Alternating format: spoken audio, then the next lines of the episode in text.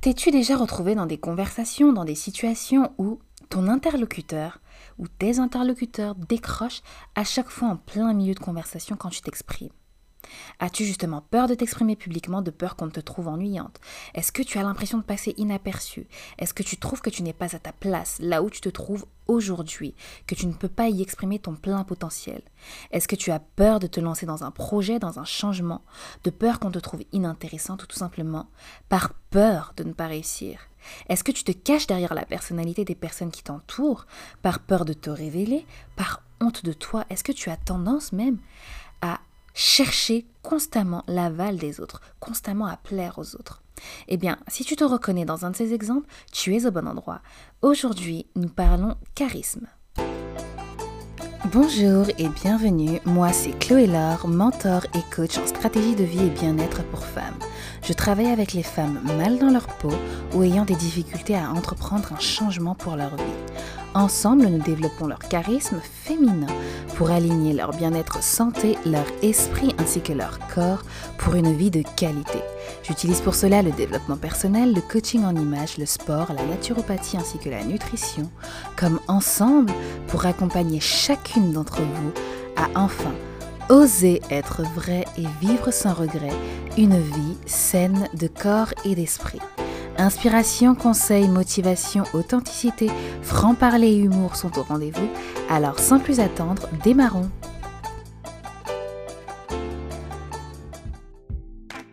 Entrons tout de suite dans le vif du sujet. Aujourd'hui, on va donc discuter charisme et plus particulièrement charisme féminin. Mais voilà, j'avoue que la majorité des principes s'appliquent aussi, peuvent aussi s'appliquer aux hommes. Alors, pourquoi est-ce qu'on parle charisme? Tout simplement parce qu'on entend beaucoup de choses à ce sujet qui, à mon sens, ne rendent pas suffisamment honneur, ne rendent pas suffisamment justice à ce qu'est un charisme, à ce qu'est le charisme, à qu'est-ce qu'être charismatique. Alors, d'entrée de jeu, mettons-nous d'accord. Le charisme, c'est quoi? Étymologiquement parlant, déjà, le charisme fait référence à une grâce. On donne à ce mot deux définitions avec lesquelles je suis d'accord et qui selon moi sont complémentaires, ou même je dirais dont l'une découle naturellement de l'autre. Premièrement, on a une définition qui est plutôt théologique, c'est d'ailleurs de là que ça vient. Le charisme, c'est un don. C'est une grâce qui est conférée par Dieu, quelque chose de divin, qui nous a été donné, qui t'a été donné, dont tu es naturellement capable. La deuxième définition du charisme, c'est celle dont on parle fréquemment de nos jours, et c'est tout simplement la capacité à captiver son auditoire par sa présence, par sa présence, par ce qu'on dégage, par son aura, par son discours. Alors, pourquoi est-ce que je dis que les deux sont liés? Eh bien, tout simplement parce que dans l'exercice de ton don, dans l'exercice de ta grâce, dans ce que tu fais de naturel, eh bien, tu vas rayonner. Et donc tout naturellement, tu pourras captiver, dominer un domaine, une assemblée. Donc voilà pour le charisme. Donc, crois-moi quand je te dis que tu es charismatique, tu as du charisme. Et si tu ne le vois pas aujourd'hui ou si tu en doutes, c'est tout simplement que ton charisme est peut-être endormi, car tu ne t'es jamais retrouvé dans une situation propice à son développement, à son exploitation. Tu n'as peut-être tout simplement pas eu l'éducation pour le mettre en pratique, ou bien peut-être que tu en as même peur, parce que c'est vrai que c'est difficile d'être charismatique parce que ça demande de s'assumer. Et, euh, ça rend euh, l'appréhension de ce domaine-là assez compliqué. Donc voilà, quoi qu'il en soit, assure-toi que tu as du charisme, tu es charismatique. Et si tu ne le penses pas, ne t'en fais pas, ça se travaille. Ça se travaille et c'est ce qu'on va voir dans cet épisode. Comment développer son charisme pour trouver sa place, pour rayonner au quotidien, pour être heureuse dans toutes les sphères de sa vie, de sa féminité à son couple en passant par ses relations et son travail. C'est ce qu'on va voir. Alors, pour maîtriser l'art du charisme, il existe selon moi ce que j'appelle les piliers du charisme. Ils sont au nombre de trois ou quatre selon sa perception, selon la façon dont on prend les choses. Et ils s'imbriquent les uns aux autres. On peut même dire qu'ils ils sont liés, ils découlent des uns et des autres. Une fois que l'un est maîtrisé, les autres surviennent naturellement. Donc voilà, ces piliers, ces notions reposent sur le soi, sur le rapport à son identité, sur l'amour, la foi et l'acceptation de soi. Premier pilier, la connaissance ou la conscience de soi. Connais ton identité, connais-toi, apprends à savoir qui tu es, qui tu es véritablement, ton origine, ton essence, tes qualités, tes défauts, tes forces, tes faiblesses, tes besoins, tes richesses. Apprends à savoir véritablement ce qui sommeille en toi. Pas juste à un moment T, tu sais, mais au fil du temps. Il faut en fait que tu suives ton évolution. Le simple fait de te connaître te permet tout simplement de savoir où tu vas, où tu vas aller, mais aussi où tu ne veux pas aller, ce que tu ne veux pas, ce que tu ne veux pas être, savoir ce qui est bon pour toi, mais aussi ce qui ne l'est pas, ce que tu acceptes, mais aussi ce que tu n'acceptes pas. Et connaissant toutes ces choses, ça te permet de poser des décisions, poser des actes qui sont en accord avec ta propre personne, un instant T, mais également la personne que tu aspires à devenir. Donc te connaître et définir aussi des limites, c'est très important. Tu connais de cette façon ta valeur et étant consciente de cela, tu n'en acceptes pas moins, mais tu sais aussi faire preuve d'humilité. Tu sais être vulnérable quand il le faut. Et ça, c'est très important. Pourquoi? Parce que ça permet de s'ouvrir aux autres, de s'ouvrir aux choses, de s'ouvrir aux expériences. Et comme on est dans un cercle vertueux, tu vas t'ouvrir en faisant preuve de petitesse, en faisant preuve de vulnérabilité, quand il le faut. Hein. Je précise bien quand il le faut. Et de cette façon, tu en apprends sur toi, sur les choses qui t'entourent et sur les autres. Et donc ça te permet de grandir. Et si tu appliques ça à ton couple, à tes relations, à ce que tu entreprends, eh bien, au fur et à mesure du temps, tu verras que tu ne cesseras de grandir. Donc, connais-toi, apprends à savoir qui tu es, avoir conscience de toi. Deuxième pilier, amour, estime et respect de soi. Toujours dans ce processus d'acceptation de soi, là, il est question de t'aimer, de te rendre bienveillante, indulgente envers toi-même. En t'estimant et en t'aimant, tu vas véritablement prendre conscience de ta valeur. Et donc tu vas te comporter tout simplement avec du respect envers toi-même. Parce qu'avant d'avoir de l'estime, de l'amour ou même du respect pour qui que ce soit d'autre, il faut commencer au plus proche, il faut commencer à avoir une relation saine avec soi-même. Donc voilà, sachant ce que tu veux, ce que tu aimes, ce que tu acceptes pour toi, ce que tu vaux, tu vas pouvoir traiter, si je puis dire, les gens avec autant de, bienveillance que tu ne le fais envers toi, avec amour, parce qu'en acceptant le bien pour soi, tu voudras aussi le bien pour les autres. En acceptant l'estime et le respect pour soi, tu le voudras aussi pour les autres. Tu ne te rabaisseras pas pour aucune raison, ni par peur, ni pour plaire aux autres, ni pour rentrer dans une quelconque case ou pour obtenir des faveurs. Ça, tu ne le feras pas parce que tu auras de l'amour, de l'estime et du respect pour toi, consciente de ta valeur. Troisième pilier, la confiance en soi. Il y a une nuance entre la confiance en soi et l'estime de soi. La confiance en soi, euh, ça va être de l'ordre de la sécurité. C'est la sécurité en fait que tu vas ressentir et qui va te permettre d'agir. C'est un sentiment de sécurité en fait. Tu vas tout simplement te sentir safe. Alors que l'estime, ça va plutôt être ce que tu penses de toi. Ça va plutôt être l'opinion en fait que tu as de toi. Et donc cette confiance, va impliquer un engagement de ta part. Un engagement qui va être physique par des actions ou physique par des paroles. En plus de ce mode de pensée que tu vas avoir, donc en plus de ton estime en fait. Et donc les deux vont de pair. Les deux, en tout cas, devraient aller de pair pour euh, te pousser euh, au maximum de tes capacités. Tu es confiante, alors tes actes et tes paroles vont le démontrer. À tes propres yeux, mais aussi aux yeux des autres. Tu es confiante, alors tu vas le dégager tu vas être capable d'agir, tu vas être concrète dans ce que tu vas faire.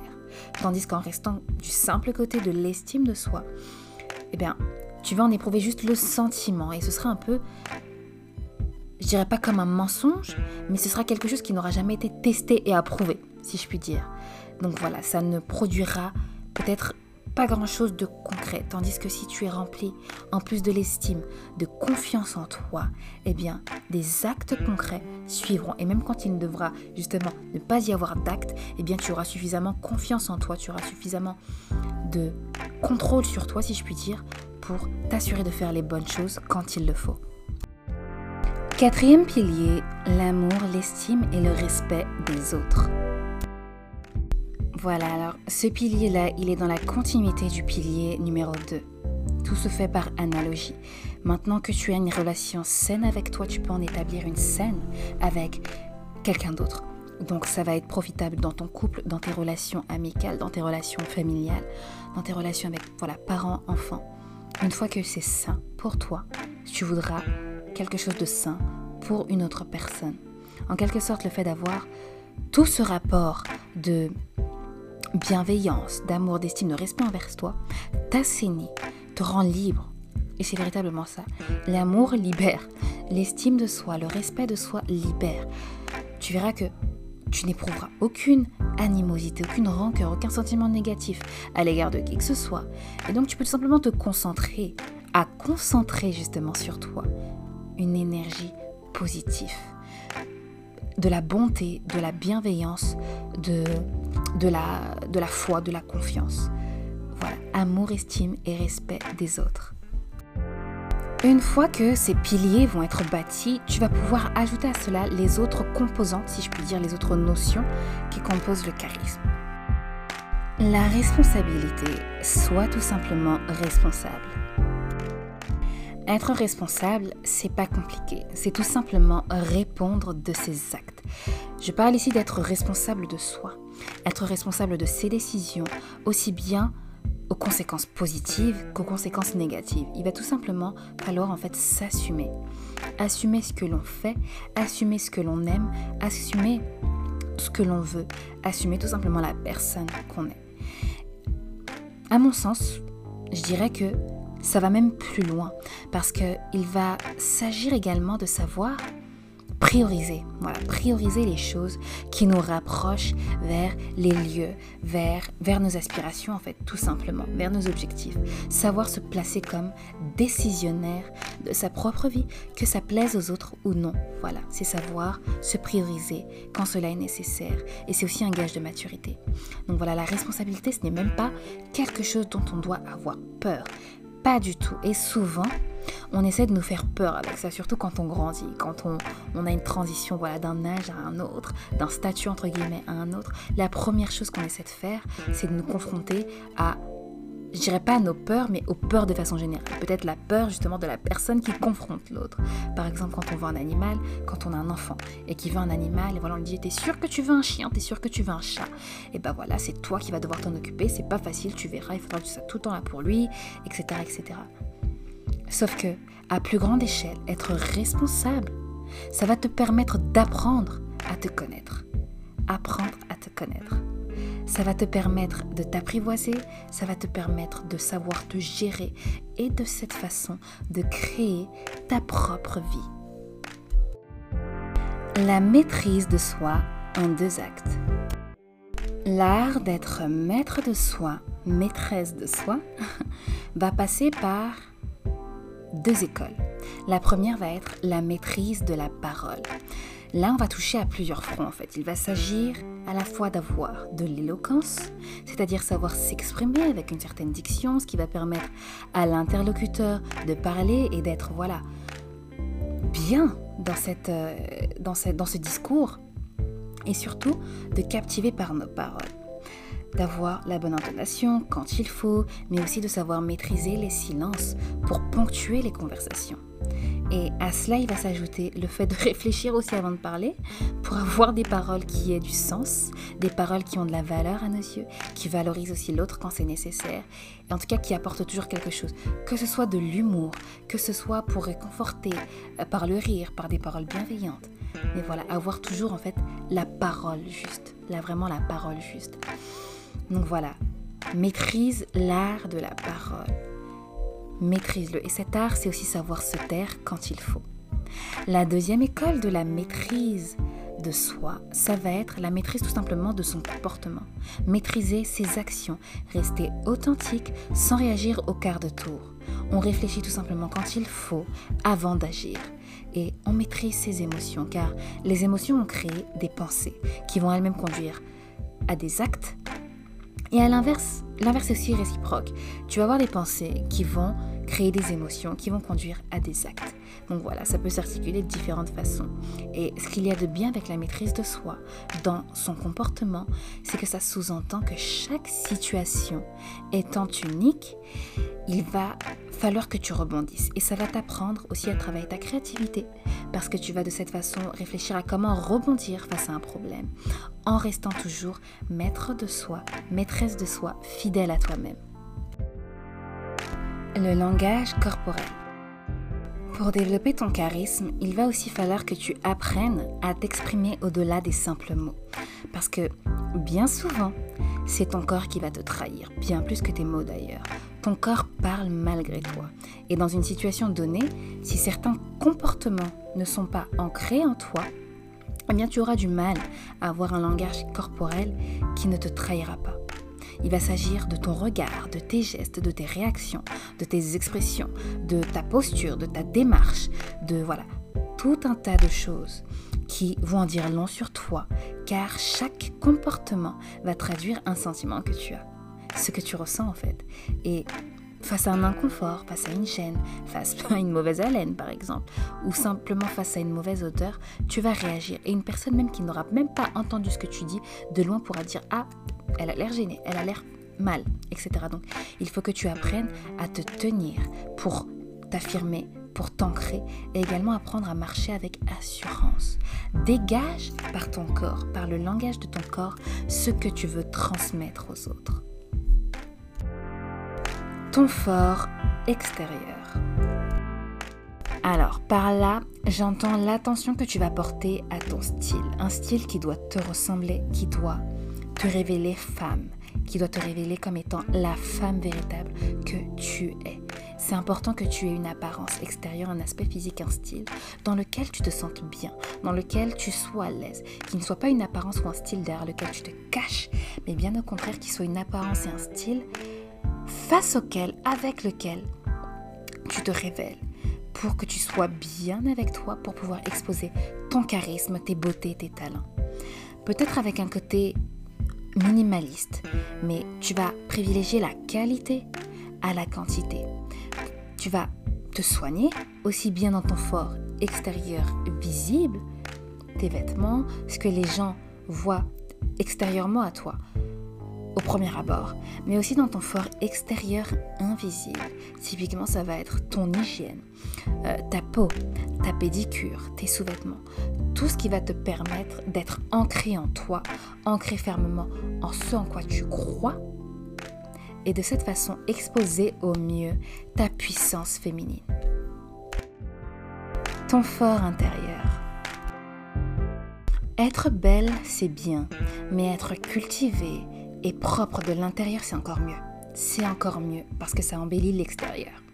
Tu dois prendre soin de ton esprit, prendre soin de ta santé, prendre soin de ton cerveau, prendre soin de toutes ces choses-là.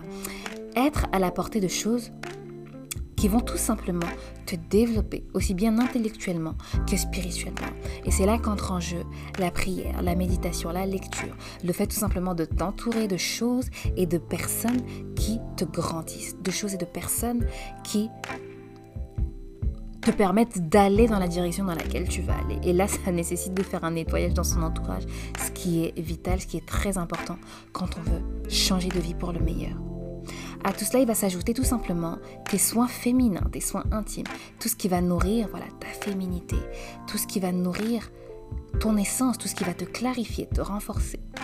Prendre soin de ta santé et être à l'écoute de ton corps dans le travail justement de ton fort intérieur, c'est vraiment très important parce que ce que tu auras à l'intérieur de toi va se refléter et va accentuer tes courbes, va accentuer ta personnalité, va accentuer ta beauté extérieure, ton style, ton aspect physique. Et donc, c'est aussi important de travailler ce fort intérieur-là que de travailler toutes les autres notions du charisme qu'on a pu voir.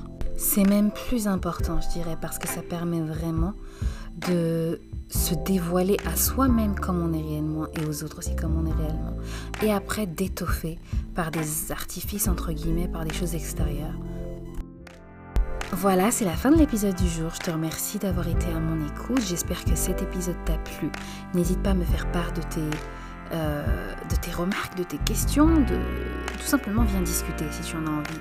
Je suis là pour ça, j'adore ça.